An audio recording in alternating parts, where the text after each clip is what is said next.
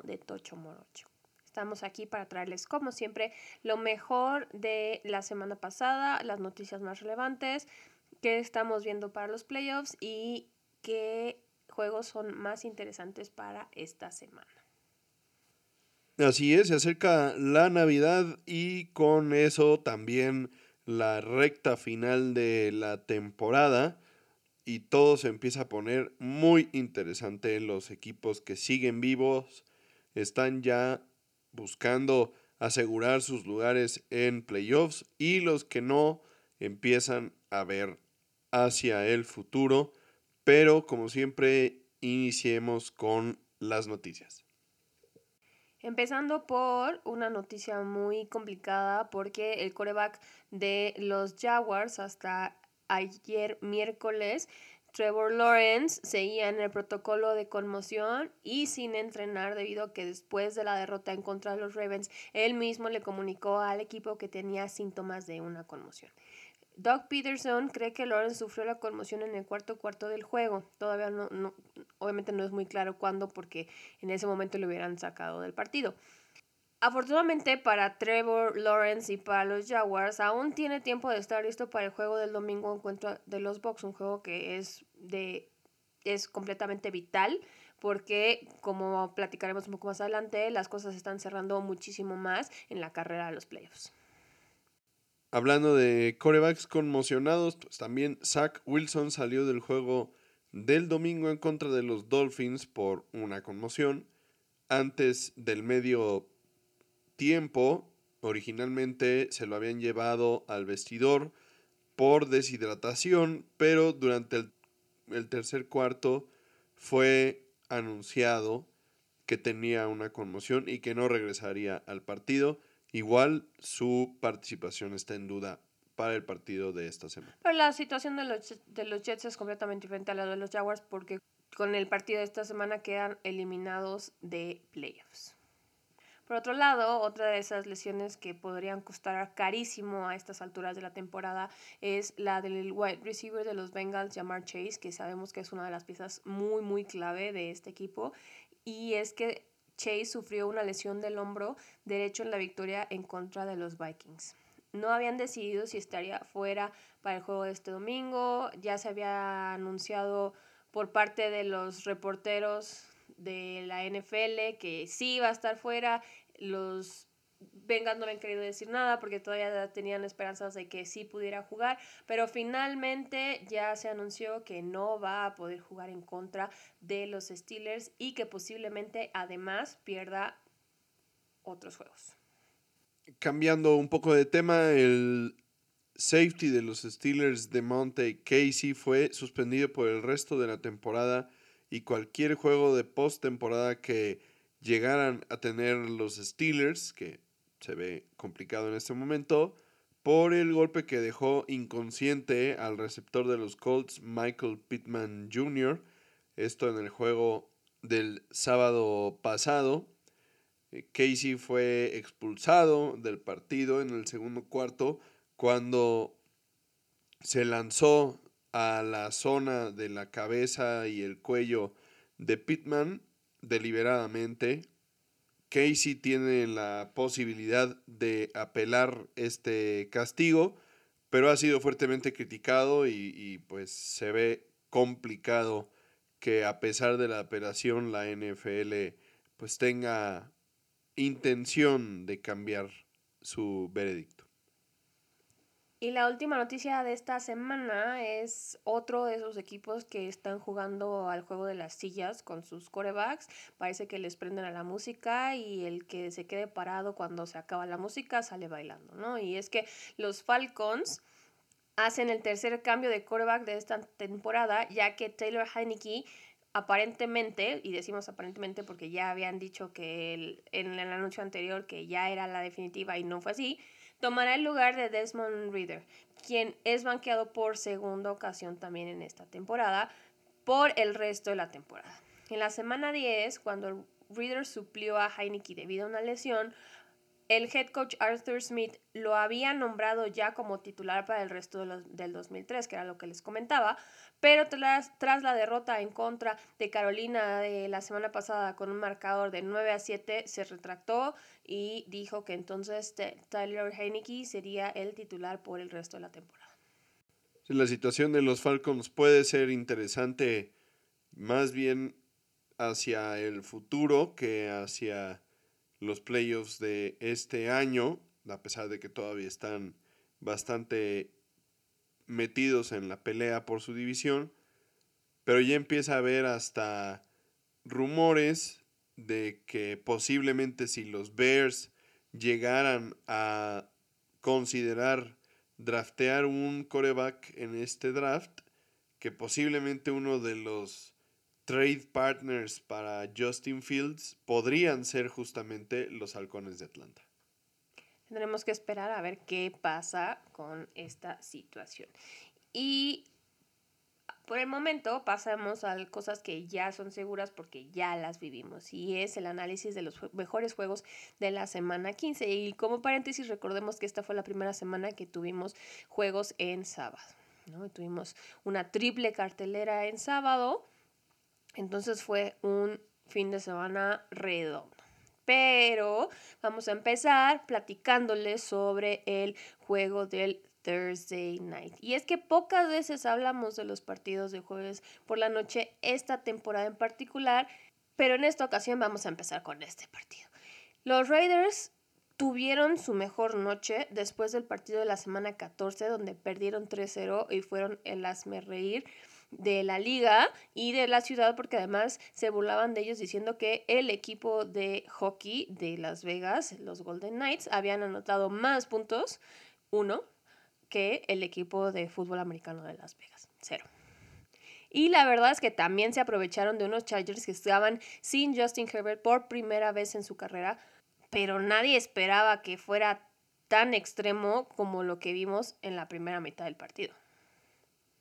Las Vegas anotó 42 puntos sin permitir respuesta en la primera mitad nada más. Y al salir de los vestidores le preguntaron al coach Antonio Pierce su opinión para la segunda mitad. Y la respuesta fue que iban a mantener el acelerador a fondo.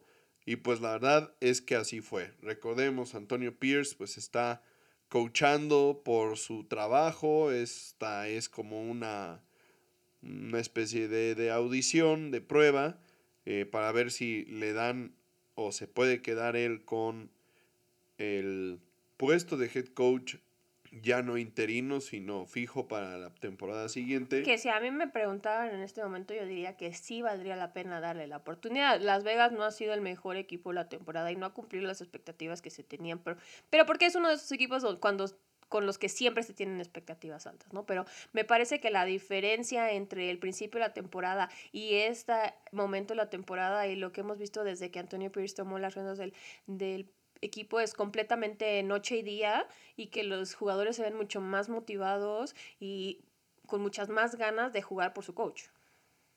Pues sí, efectivamente el coach Antonio Pierce los tiene motivados y, y seguramente estará en consideraciones para el puesto definitivo de head coach.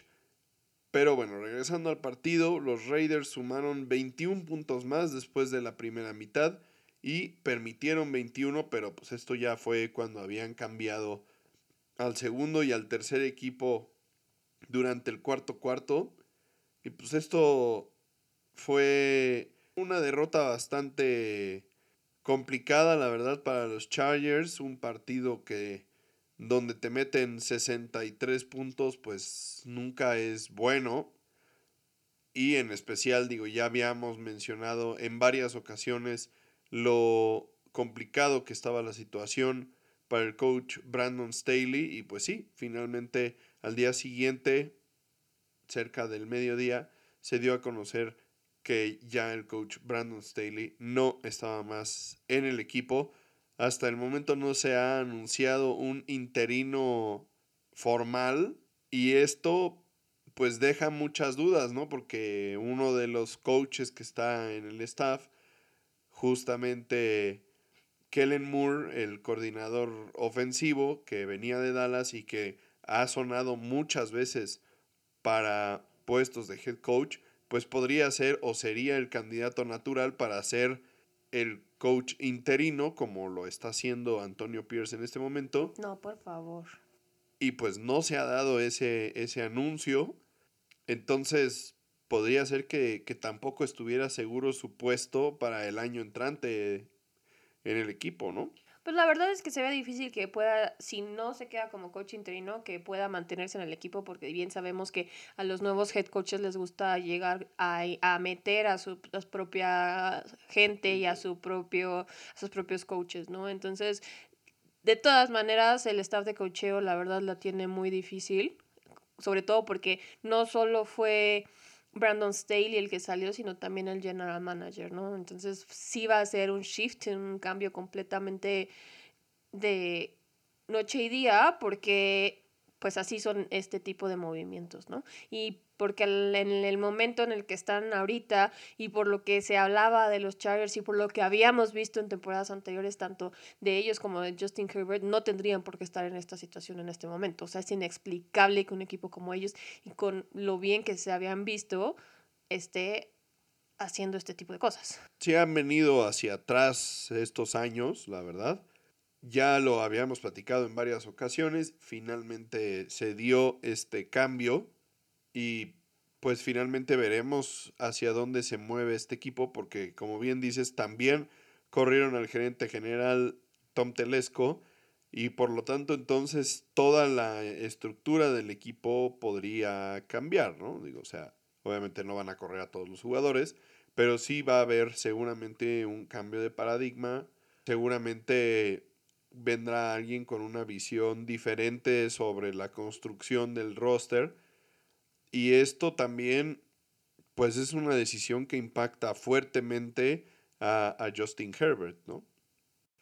Y ahora, como sí vamos a mencionar casualmente un partido de cada día que se jugó en la, la semana pasada, pasamos a un juego de el sábado, que ya les comentamos que había triple cartelera, pero iniciamos con el partido entre los Bengals y los Vikings. Un partido que enfrentaba a dos equipos en situaciones bastante similares porque ninguno de los dos está jugando ahorita con su coreback titular. Con un puesto también de comodines para los playoffs hasta este momento y necesitando una victoria para mantener ese puesto. La diferencia entre estos dos equipos es que Minnesota estaba probando, como ya les habíamos comentado la semana pasada, con Nick Mullins como coreback titular en lugar de Joshua Dobbs, que había hecho un muy buen papel en cuanto tomó las riendas del equipo cuando, cuando Kirk Cousins se lesiona. Y para los Bengals, la opción desde que Joe Burrow salió lesionado había sido y sigue siendo Jake Brown. Ambos corebacks fueron protagonistas en este partido. Tuvieron más de 300 yardas, ambos con dos touchdowns y ambos entregaron el balón, pero fue Mullins quien se llevó esta categoría con dos intercepciones contra solo una de Browning. La verdad este fue un partido que tuvo atmósfera de playoffs. Fue un partido cerrado, competido, reñido. Los vikingos tomaron el, el liderato al inicio del partido y fue para los Bengals un reto ponerse de nuevo en el marcador para competir y encontraron la fórmula en la segunda mitad a pesar de haber perdido a Jamar Chase, como ya lo habíamos comentado, para el final del partido. Lograron empatar y forzaron el tiempo extra que terminarían ganando por tres puntos después de que ambos tuvieron drives y no lograron anotar este partido mete a los Bengals a, la carrera por los comodines ya de lleno, tomando en cuenta otros resultados. Y por el lado de Minnesota, pues se mantienen todavía ahí, a pesar de, de, estar hilando derrotas. Pero, pues sí, la verdad es que este fue un partido emocionante para esta época del año, donde ya los partidos empiezan a tener relevancias más allá de simplemente el juego entre dos equipos como cuando inicia la temporada, ¿no? Y el partido de la semana parecía ser el de Buffalo en contra de los Cowboys. De hecho, nosotros, si recuerdan, les dijimos que pusieran mucha atención en este partido porque ambos equipos tenían altas expectativas, tal vez los Bills no tan altas como en temporadas anteriores, pero sí habían empezado a despertar un poco. La semana pasada justo platicábamos que los Cowboys parecían haber cambiado la narrativa de años anteriores y estaban además jugando a su mejor nivel en el momento correcto de la temporada.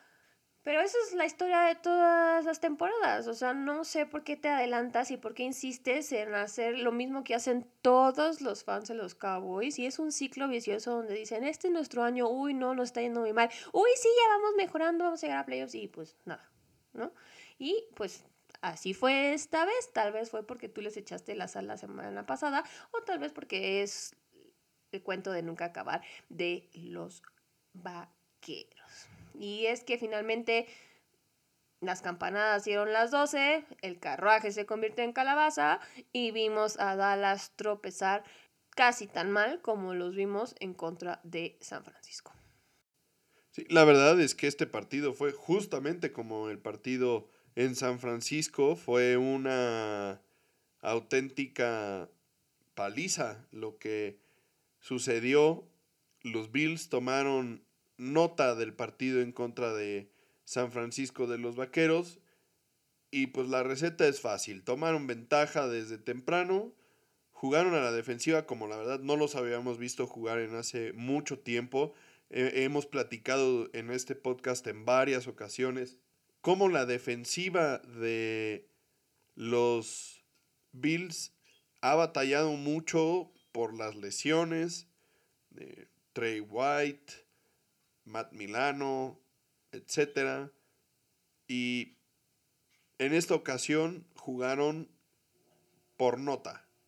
Anularon completamente a la ofensiva de los Vaqueros, que venía además en una racha muy importante y los limitaron a solo 10 puntos en todo el partido y 195 yardas totales. esto es algo que, no podíamos esperar de un equipo como los Bills. ¿no? estos son números de los Vaqueros de cuando jugaron contra San Francisco prácticamente y los Bills lograron replicarlo. No, y son números que podrían describir tan solo un cuarto de un de algún otro partido, ¿no? O sea, pones 10 puntos y 195 yardas en un cuarto. Sí, o sea, fácilmente la primera mitad de un partido de los Vaqueros tienen 195 yardas y terminan el partido con más de 300 yardas, ¿no? En este caso, pues no fue así. En todo el partido hicieron lo que pudieron haber hecho en una mitad en otras ocasiones. Y pues eso, la verdad, es crédito a sean McDermott a los Bills de Buffalo y el esquema que, lograron establecer para este partido en contra de los Vaqueros. Y la verdad también, por su parte, parte de todo esto es el buen desempeño de la, defensiva, de la ofensiva perdón, de los Bills, que mantuvo todo el tiempo la presión en la defensiva de Dallas, que pues se vieron inoperantes. Josh Allen tuvo uno de sus juegos menos protagónicos en su carrera, yo creo, y más bien porque no tuvo la necesidad de serlo. Pero es que es justo lo, que se ha dicho temporada tras temporada, ¿no? O sea, que tienen que quitarle la, o sea, tienen que quitarle ese protagonismo a Josh Allen porque te arriesgas demasiado a que se lastime, que necesitan encontrar un esquema y un equipo que le permita a Josh Allen justo esto que estás describiendo, ¿no? Que no sea él el protagonista, que no sea él el que corre la mayor cantidad de yardas, ni el que es su rusher más importante y el que mete más touchdowns por tierra, lo cual me parece un gran avance para este equipo.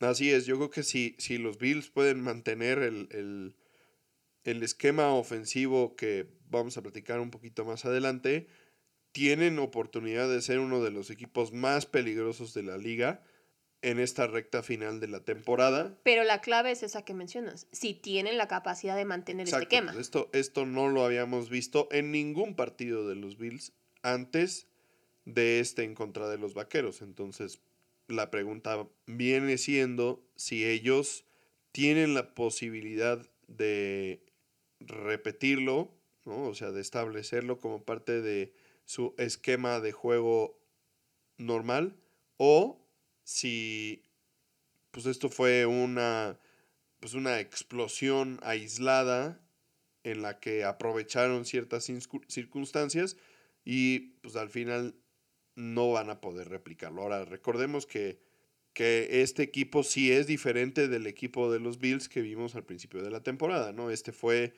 la primer gran puesta en escena del coordinador ofensivo Joe Brady después de que lo nombraron como coordinador ofensivo, algunos juegos en los que estuvo agarrando la onda, ¿no? Este, los juegos en contra de los Chiefs, en contra de las Águilas de Filadelfia, etcétera, etcétera. Y bueno, ahora venimos culminando con este tremendo aplastón que le dieron a, a los Vaqueros.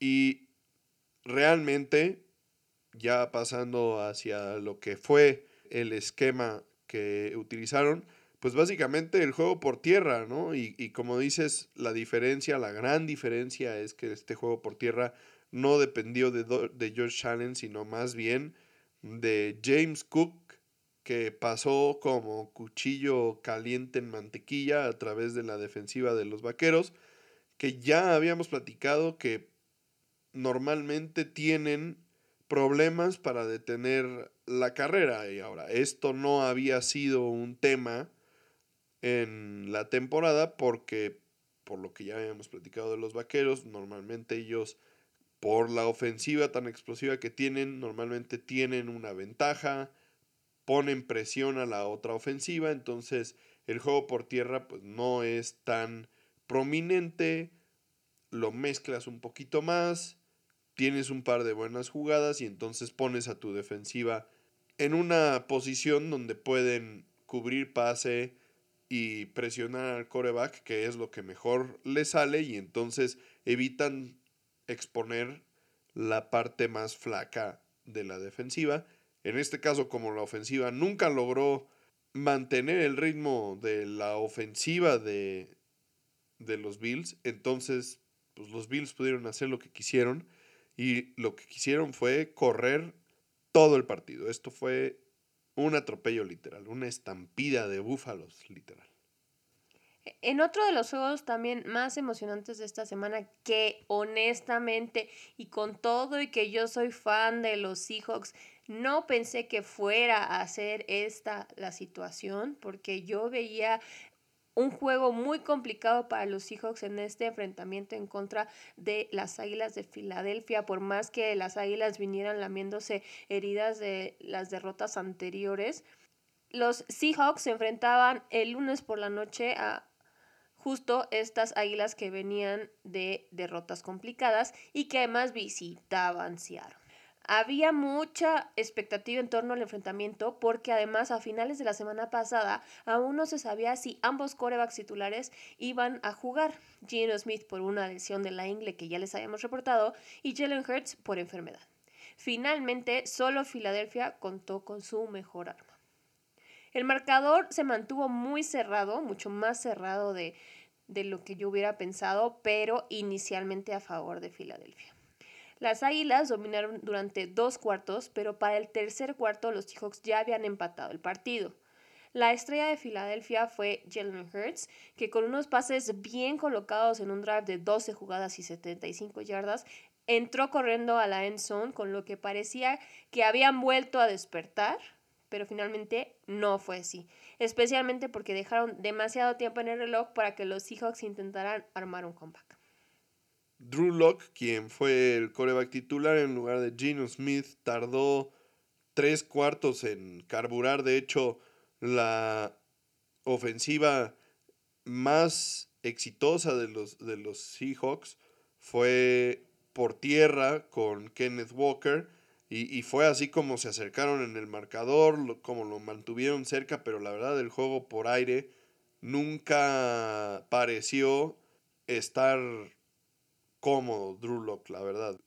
Y, al final parecía que pues, sería imposible que lograran remontar o, ganar como lo hicieron. Y además e, era mucho más frustrante para nosotros los fans de los Seahawks porque con el nivel que estaba demostrando Filadelfia y además con lo bien que estaba jugando la defensiva de los Seahawks que pareció regresar a la fórmula antigua de la, de la, defensiva, tal vez no la Legion of Boom, pero una defensiva que habían abandonado un tiempo podíamos imaginar que si Gino Smith hubiera estado en el partido, en el campo y con el nivel que había demostrado también en el, el resto de la temporada, otra hubiera sido la historia, ¿no? O sea, quizá también les hubieran pasado por encima y los hubieran apabullado como los apabullaron las semanas anteriores. Pero esta era justo la frustración que tú decías, ¿no? O sea, que tres, durante tres cuartos estuvimos sufriendo con pases malísimos, con pases que no estaban funcionando y que dependían solo de la carrera. Finalmente Locke despertó cuando más lo necesitaban, en el momento en el que necesitaban un drive para ganar el partido, con 92 yardas por avanzar para mantener la temporada con vida. Encontró a un DK Metcalf que había estado también desaparecido en varios pases bastante impresionantes. Esto lo ha hecho DK Metcalf en varias ocasiones durante la temporada. De hecho, que en los drives en los que tienen que ganar el partido aparece. Y pues en una jugada, en un tercero y tres, una ganancia de 34 yardas, pues puso a la ofensiva a tiro de piedra. Y tres jugadas después, Drew Locke lanzó el que indudablemente podría ser el mejor pase de su carrera a Jackson Smith en Jigba para irse arriba en el marcador con 28 segundos en el reloj. Fue extremadamente emocionante ese último drive que, como ya mencioné, dos minutos antes habríamos pensado que era imposible que lograra. Y además, para el nivel que traía Jalen Hurts desde la temporada pasada, 28 segundos podría haber sido suficiente para darle la vuelta otra vez al partido o incluso mandarlos a, tiempo extra. En este caso, no fue así y fue gracias al defensivo Julian Love que Seattle se queda con la victoria, pues logró interceptarle dos veces a Jalen Hurts en pases largos. La última intercepción sellando el destino de los que en algún momento fueron los favoritos para ganar el Super Bowl. Por su parte, la decisión de cambiar al play caller de la defensiva. Básicamente cambiaron de coordinador defensivo las Águilas de Filadelfia para este partido y dejaron esta responsabilidad en manos de Matt Patricia, quien era coordinador defensivo de los Patriotas hace varios años y después fue head coach de los Leones no parece haberles dado el beneficio que buscaban. Pues con lo poco bien que se estaba viendo Drew Locke, pues parecía que podían aprovechar mejor en este partido y pues ni siquiera eso lograron hacer, ¿no? Y bueno, con eso terminamos el análisis de los juegos más interesantes de la semana 15, un juego por día, entonces tuvimos emoción de jueves a lunes. Esperamos que esta semana sea algo parecido, aunque no creemos que se pueda repetir. Pero antes de llegar a platicar qué juegos vemos que son interesantes para la semana 16, cuéntanos un poco de qué vemos para el Playoffs Picture en estas alturas de la temporada. Pues sí, con 15 semanas transcurridas la imagen empieza a quedar más clara y los candidatos empiezan a concretarse también. Por el lado de la conferencia nacional tenemos ya tres equipos calificados a playoffs, San Francisco, que estaban ya calificados desde la semana pasada, aunque esta semana aseguraron el título de su división, los Vaqueros, que calificaron justo antes del partido en contra de los Bills, por la derrota de Atlanta y Filadelfia también calificó antes de jugar su partido de lunes. Por el lado de la conferencia americana, los Ravens son los que ya consiguieron su boleto al baile. En estos momentos la conferencia nacional se ve de la siguiente forma. El primer lugar lo mantienen los 49ers, Los Vaqueros con la derrota de las Águilas el lunes en contra de los Seahawks mantienen el segundo lugar y la división por el momento a pesar de la derrota en contra de los Bills. Los Leones siguen en el tercer lugar y los Bucks también conservan el primer lugar de su división una semana más después de pasarle por encima a los Packers de visitante. Los comodines incluyen a las Águilas en quinto lugar, a los Vikingos en sexto lugar y a los Rams en séptimo lugar. Pero con el récord que tienen los Vikingos y los Rams, están todavía los Seahawks y los Saints por ahí peleando por ver si pueden cerrar bien y arrebatarles estos puestos. Por su parte, en la conferencia americana, los Ravens conservan la primera posición de la conferencia con la victoria del domingo por la noche contra los Jaguares en un juego donde los Ravens se vieron extremadamente dominantes y los Jaguars pues no logran dar ese paso de calidad que pensamos que podían dar. Los Delfines ocupan la segunda posición de la conferencia, seguidos de los Chiefs y por último los Jags que mantienen la cuarta posición en los títulos divisionales hasta ahora. Por parte de los comodines, ahí sí ha habido movimientos en la conferencia americana, pues los Steelers salen de los lugares de playoffs Después de su derrota en contra de los Colts del sábado, los Browns mantienen su lugar como el quinto lugar. Los Bengals, después de ganar el partido de los Vikingos que ya comentamos, toma el lugar de los Steelers, que sería el sexto lugar, y los Colts conservan el octavo lugar como parte de los comodines y con el mismo récord que los Bengals y los Colts están los Texans y los Bills aún fuera de playoffs, pero poniendo presión, ¿no? O sea, en este momento, todo lo que hablamos de los Bills de Buffalo y de lo bien que se vieron contra los Vaqueros, sobre lo dominante, etcétera, etcétera, hoy por hoy ese equipo no está en playoffs. Entonces, todavía queda muchísimo trabajo por hacer para los Bills. Mm, hay cosas que dependen de ellos y cosas que no.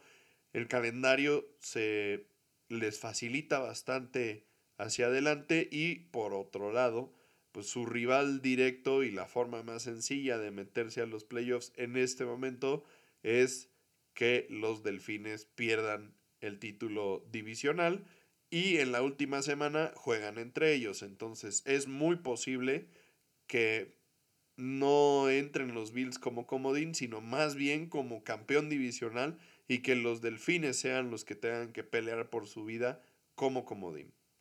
Y bueno, como JC nos comenta, todavía hay muchas cosas por definir, todavía cualquier cosa puede pasar y los equipos que están ahorita en esta fotografía de playoffs puede que sean completamente diferentes a los que terminen estando en esos lugares en, en la semana 18, pero para llegar a ese momento tenemos que pasar todavía por un par de semanas y entonces nosotros vemos que para la semana 16 hay un par de juegos interesantes, ¿no? Empezando por uno de los juegos que hay en sábado esta semana, solo dos, pero uno de ellos es el Bengals contra los Steelers en Pittsburgh.